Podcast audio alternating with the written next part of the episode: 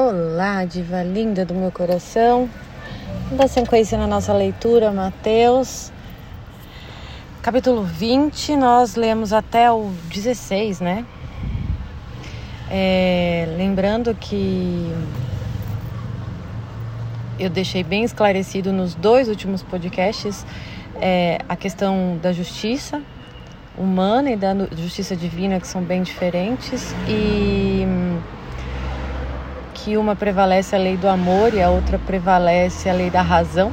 E a nossa razão, ela foi contaminada pela, pela mancha do pecado, então ela foi contaminada por todas as questões parciais, as nossas questões egoístas, nossas preferências, nossas tendências, nossos gostos, nossas paixões mesmo, só no fato da gente querer ter razão, né? Então, por conta de tudo isso, a lei da razão, que é um reflexo da lei positiva, a lei humana que a gente coloca, né?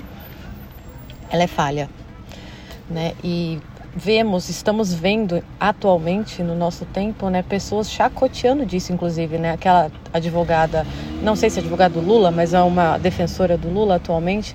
Não tenho lado nenhum aqui, só estou explicitando uma situação em que a ela tira sarro, né? Ela, ela fala que ela é advogada de bandido, que ela gosta de bandido e que ela encontra as falhas da lei para ajudar esses bandidos, né? Então, ali está mostrando de um modo bem claro, né? Como a, a justiça racional, ela é falha. E é por conta disso, do pecado. O que, que o pecado concretamente fez com a gente, é, com cada ser humano? O desejo ardente de defender a si mesmo, de ter razão, envolve-se em vaidade, envolve-se em orgulho, né? Essas são as maiores questões. Aí tem as menores, os prazeres, né? O prazer da carne, o prazer da gula, a avareza, né? De querer tudo para si, mas sempre envolvendo esse negócio de é, não, é, não, não dar e sim receber, né? Não bater palmas para o outro, mas querer aplauso, né? Essa foi a mancha, o resultado concreto, sintetizando bem, do pecado na gente. Por isso que só funciona a lei do amor e ela é meio contra a nossa natureza corrompida. Ela é meio não, é totalmente contra a nossa, a nossa natureza corrompida. Logo, a nossa vida, por isso que virtude, uma pessoa virtuosa, é um trabalho árduo, porque é um trabalho contra a própria natureza caída. Então, só estou dizendo isso para sintetizar depois as duas últimas. Eu quero deixar bem claro essa questão de muitos serão chamados, mas poucos os escolhidos, né? Ou os últimos serão os primeiros, os primeiros serão os últimos. É nessa, nesse âmbito, né?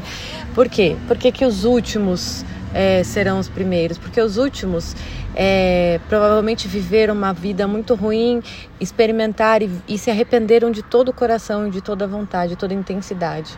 E os primeiros, né, que a gente pode lembrar da imagem dos fariseus, os primeiros têm a, a, o perigo de se ensoberbar, de se orgulhar demais, de se envadecer, de ficar se achando de que sabe mais que os outros, de que é melhor que os outros, né?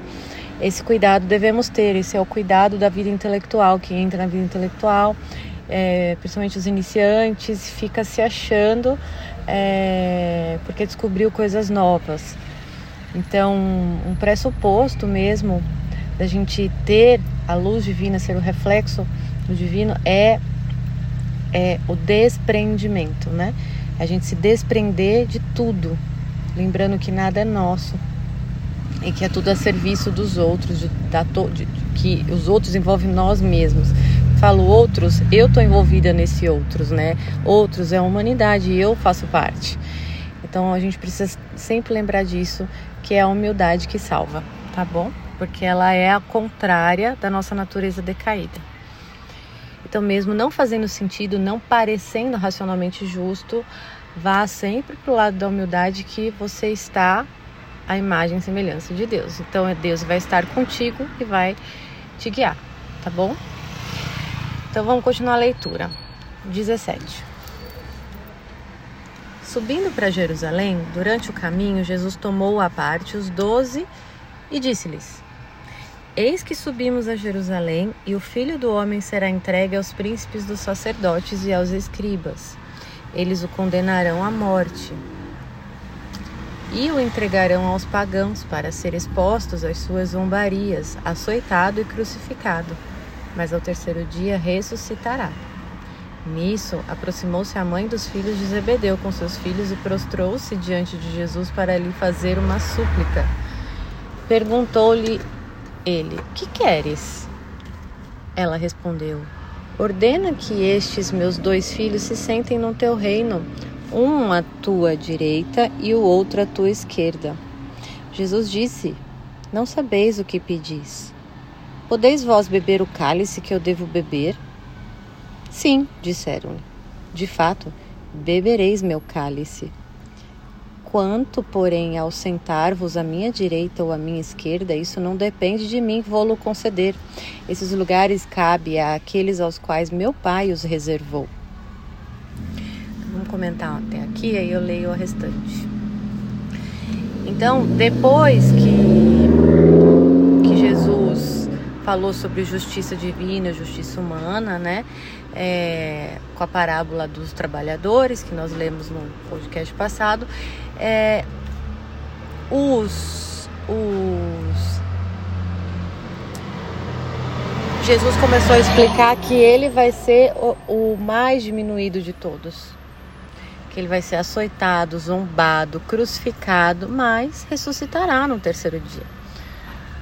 Veja que a, a, a mãe de Zebedeu estava o quê? Preocupada, ela não ouviu nada que ele disse, ela estava preocupada assim com o reinado, com o poder, com a glória dos seus filhos. Isso é muito comum nas mães que não não despertaram ainda para Cristo hoje em dia quererem colocar os seus filhos como reis, né?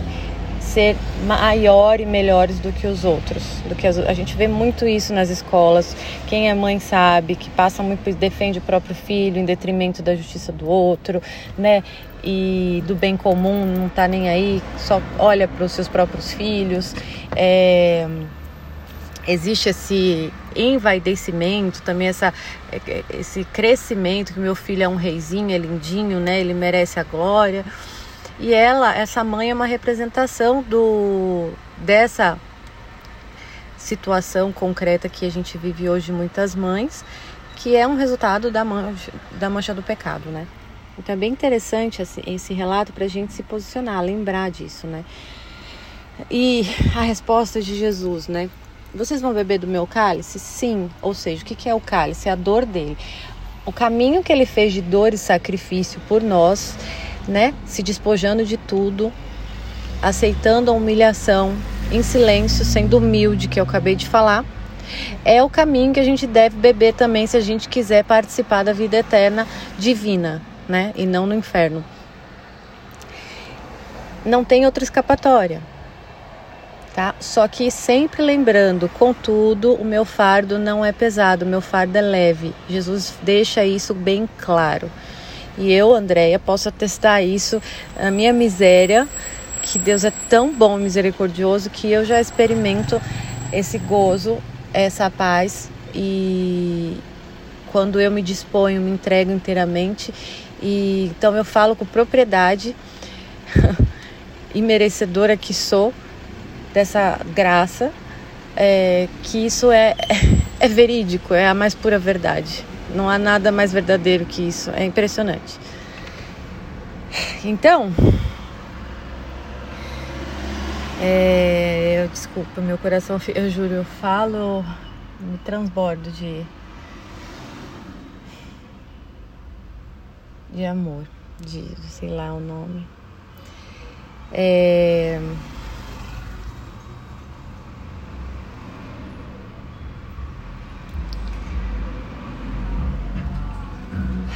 Perdão.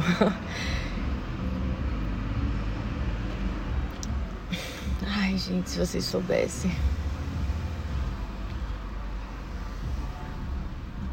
E aí ele, na sequência, falou: então, isso é o que eu posso dizer que vocês vão beber. Mas, quem vai sentar do meu lado ou não, já é meu pai que reservou que, que ele está dizendo aqui? Que já tem um destino para cada um traçado, só que cada um tem o livre-arbítrio de escolher se vai para este destino conforme Deus traçou ou vai para o caminho oposto, distante do destino que Deus traçou. nós temos essas duas alternativas. Nosso livre-arbítrio, ele não é ilimitado, ele é dentro deste limite. E isso se representa na educação é, é, feliz. A, a, boa educação que uma mãe dá para um filho é essa. Ela vai dando um, espaço de liberdade dentro daquele chiqueirinho, né? Então a criança ela ganha um espaço dentro do chiqueirinho. Depois ela ganha um espaço maior dentro do quarto dela. E assim vai indo, sempre tem limites, né? E não é diferente com o nosso livre-arbítrio, entendeu? Não haveria como ser diferente, porque a família, o modo que a gente vive é a imagem e semelhança da lei de Deus, de como ele trata a gente. Então, é assim. Então, a nosso livre-arbítrio envolve assim a gente aderir ao nosso quid, né?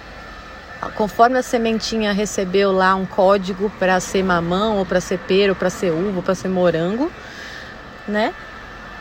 Ela decide, né? A gente pode decidir, que a semente não pode, mas nós temos uma semente em que temos o espírito livre, ou seja, podemos decidir é, caminhar nesse mistério que nós não sabemos o que é, mas nós somos inclinadas a ele, a uma, uma certa direção que o nosso interior, nosso núcleo convoca a gente, ou ficar com medo e ficar seguindo a massa, ficar seguindo os costumes, ficar seguindo sei lá o que, ou ficar simplesmente é, talhada no seu próprio medo e não ir, né?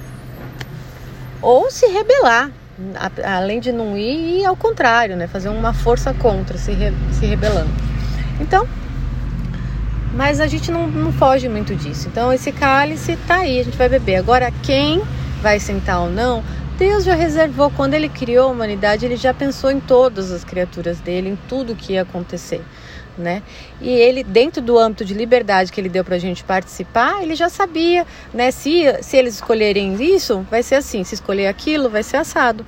Pronto, entendeu? Então, né? E ele vai mexendo é, nesse, eles, o nosso espaço de liberdade ele vai esperando a gente decidir e vai mexendo como peças de xadrez conforme as nossas escolhas na nossa porção livre para que a história se consuma tá mas as coisas a história o fim dela o início e o fim está determinado ele é o dono da história Deus entendeu ah. E você viu como ele é amoroso, né? Ele não ficou ofendido, ele não ficou bravo, ele não ficou com raiva dela. Ele entende que ela pede isso porque ela está manchada pelo pecado. Então, Jesus espera da gente? Ele espera que a gente fale essas baboseiras mesmo, porque a gente está corrompido. Assim que a gente tem que tratar nossos namorados e maridos e família, esperando que eles vão falar baboseira, que eles vão fazer coisas egoístas, que eles vão fazer merda porque você também faz essas coisas, porque é esperado isso. Entende? Mas não se, ao mesmo tempo não se perde a esperança, porque você põe os olhos em Cristo, você segue aquilo e você, pelo seu exemplo de seguir a Cristo, os seus à sua volta vão acabar imitando no dia a dia, aos pouquinhos, eles vão fazer mais esforços contra os próprios egoísmos, vão engolir alguma coisa a mais, vão suportar alguma coisa a mais, e é nesse processo que vai indo, entendeu? Certo?